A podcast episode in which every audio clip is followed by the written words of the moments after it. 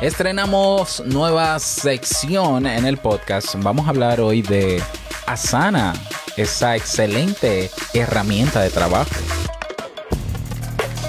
Bienvenido a Modo Soloprenur. Ponte cómodo, anota, toma acción y disfruta luego de los beneficios de crear un negocio que te brinde esa libertad que tanto deseas. Y contigo tu anfitrión amante de la cultura japonesa, aunque no sepa lo que significa Kyokino, y con un nombre que nada tiene que ver con Naruto. Robert Sasuke. Digo, Sasuke.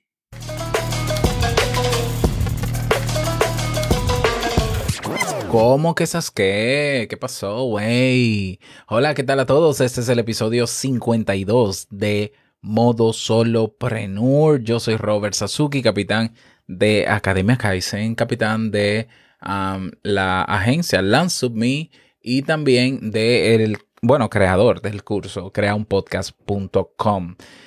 bueno, y vamos a comenzar el tema de hoy. Hoy quiero hablarte, hoy, bueno, hoy es que es la primera vez que voy a hablar de esto, pero todos los jueves vamos a hablar de aplicaciones, herramientas o webs o webs apps, ¿ya? Que nos ayuden a mejorar en nuestro camino como solopreneurs.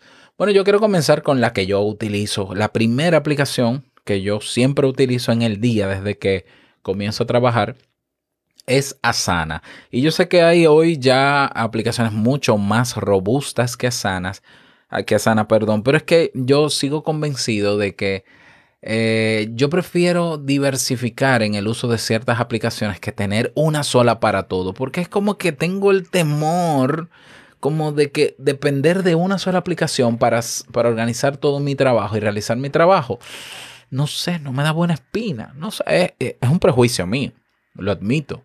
Eh, ¿Qué pasa si, si esa empresa cierra y quiebra? Se va todo conmigo. Eh, no, no, no, no, no.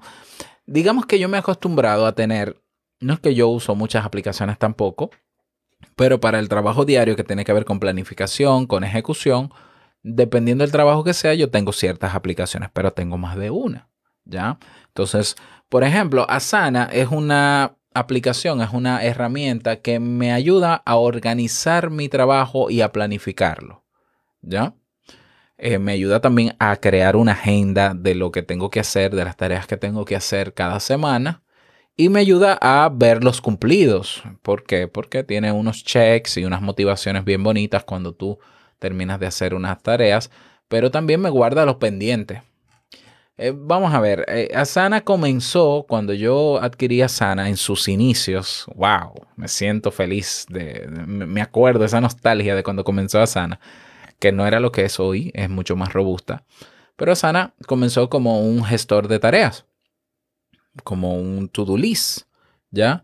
Y a mí me encantó. ¿Por qué? Porque no solamente podía ir a hacer mis listas de tareas organizadas por proyectos, yo utilizaba para ese entonces la metodología pura de Getting Things Done de Ray Allen, eh, David Allen, por Dios.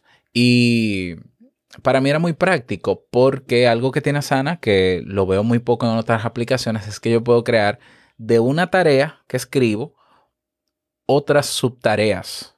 Y de, esa, de cada subtarea, cada subtarea en sí misma es una tarea. Por tanto, yo puedo crear de la tarea una subtarea y de esa subtarea otra subtarea y de esa otra subtarea otra subtarea y yo puedo crear un esquema, eh, digamos un flujo así bajando en base a una raíz que es una tarea.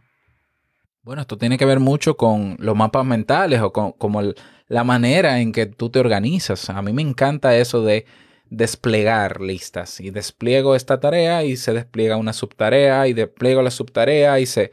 A mí me encanta esa, ese tipo de vista. Ahora incorporaron nuevas vistas, pero lo que me fascinó de Asana fue eso. Simple, una aplicación minimalista, con muy poco ruido visual, que simplemente me daba mis tareas y yo podía organizar por proyectos los proyectos que tenía, las tareas donde van, yo puedo agregar a las listas un recordatorio o una fecha para verse cumplidas y aparecen en, la, portada principal. Incluso yo, eh, algo que me gusta de Asana es que si tú a las tareas les asignas fechas, pues ellas se guardan en una, en una pestaña y si en el día de hoy no te toca ninguna de esas tareas, tu pantalla queda en blanco. ¡Uy, qué maravilla! hoy no tienes nada. Entonces, eh, Asana a mí me encantó por eso y todavía la utilizo ya, es un hábito. Desde que voy a planificar los temas de mis podcasts, los temas de mis cursos, las grabaciones, desde que tengo una mínima idea que, que me llega sobre algo, yo la vacío ahí en Asana, tengo ahí mi inbox, mi bandeja de entrada y luego voy filtrando. Ya ellos han mejorado o han incorporado, mejor dicho, muchas cosas para proyectos, para trabajo en equipo. Ellos están ahora incluso mucho más centrados en captar ese público de pequeña empresa o de grande empresa y, han incorporado, por ejemplo, vista de listas para asignar tareas a, miembros del equipo de trabajo para saber qué hacen, cómo lo hacen, cuándo lo hacen. Tiene una vista también de cronograma, eh, tiene también tableros, ya, para trabajo colaborativo, muy parecido a Trello, por ejemplo. Y eh, lo que te ayuda al final, por más vistas diferentes que tenga, porque la vista tiene que ver con cómo la persona que utiliza la plataforma la prefiere la vista. La vista que yo siempre he preferido es la de lista y ya, la más minimalista posible. Bueno, pues Asana te da esas soluciones. Eh, tiene una versión gratuita, que de hecho es la que yo siempre he utilizado.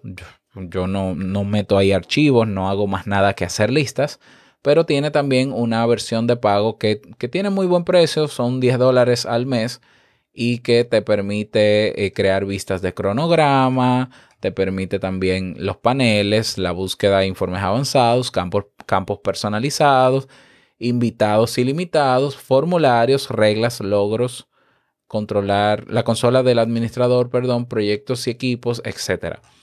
Está buenísimo, está buenísimo. Algo que sí yo le agregaría o, le, sugeriría mejorar a Sana es que en la versión móvil, si tú no estás conectado, no funciona. Es decir, yo sé que es lógico porque debe sincronizarse todo en un servidor en la web, pero por lo menos que se descarguen las tareas que se abren y cuando uno no tenga internet, por lo menos que uno pueda acceder a las que se vaciaron. Es como la opción de trabajar sin conexión que tiene Google Drive. ¿Ya? No sé si lo han incorporado, quizás. Yo no suelo utilizar Asana en la versión móvil, sino en la de escritorio, pero por eso, porque en la versión móvil si no tengo internet, no se me actualiza, no se me descarga, no puedo abrir una tarea. Entonces como que es un poquito incómodo. Pero las recomiendo muchísimo. Si quieres organizar tu trabajo o, planificarlo, incluso darle seguimiento, agendar tareas, lo puedes hacer con Asana. Puedes integrar incluso el calendario de Asana con tu Google Calendar y con otros calendarios también para que se sincronice de manera automática.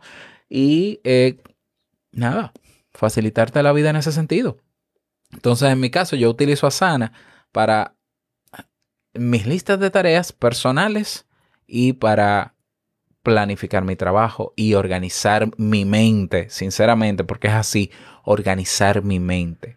O sea, a mí me surge la idea de, ah, voy a crear un curso de tal cosa. Pues yo comienzo a escribir en Asana y meto ahí lección 1, subtarea lección 2 tal, pero de la lección 1 me llega la idea de que yo puedo utilizar tal recurso, abro una subtarea dentro de esa subtarea y utilizar tal recurso. O sea, a la hora de que yo tengo que accionar o comenzar a preparar esa clase, ya yo tengo el orden.